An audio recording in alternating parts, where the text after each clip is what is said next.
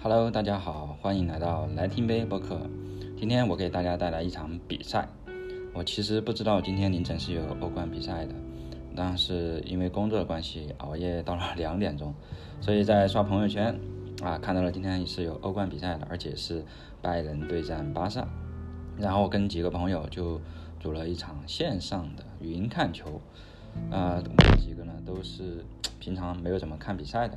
那我也不知道为什么今天大家都比较有兴趣，然后观看这场比赛。那本次欧冠淘汰赛是因为疫情的关系，赛制有所调整，比赛的场地在中立的球场举行，在葡萄牙里斯本的光明体育场举行，而且是一场比赛定胜负。啊，大家都知道以前的啊比赛的话，除了决赛之外，其他的比赛都是主客场制，但是因为今年这个疫情的关系，所以就。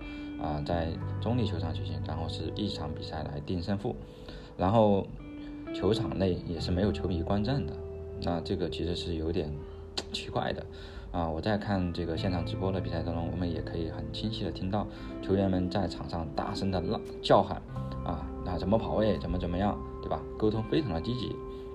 那今天的比赛也是在。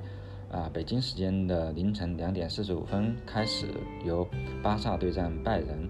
那比赛在不到十分钟就有两球的进账，所以这个比赛从一开始就定了一个很好的基调。那可能会有很多的很多的进球。那在一开始是由穆勒扫射破门，然后是在一个退防的过程当中，由阿巴拉一个高难度的乌龙啊，两个球。十分钟，两个球都是由巴，也是有都是由拜仁的球员，嗯，所获得的。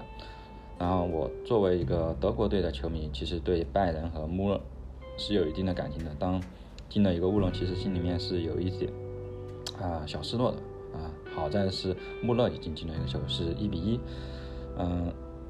但是在随后的比赛中，我们可以看到整个球场比赛的一个节奏都是被拜仁所带着，然后巴萨基本上中场非常的失控，所以在整个比赛的上半阶段，呃，穆勒进了两个球，格纳布里也进了一个球，佩里西奇也进了一个球，然后刚刚说了阿巴拉乌龙，这样的话就是以一个。三比一的一个情况，然后在下半场刚刚开始的时候，由苏亚雷斯先助进球，但随后吉米西破门，替补上场的库蒂尼奥两射一传，莱万也破门，最终拜仁以八比二取得呃比赛的胜利，然后直接晋级四强，因为。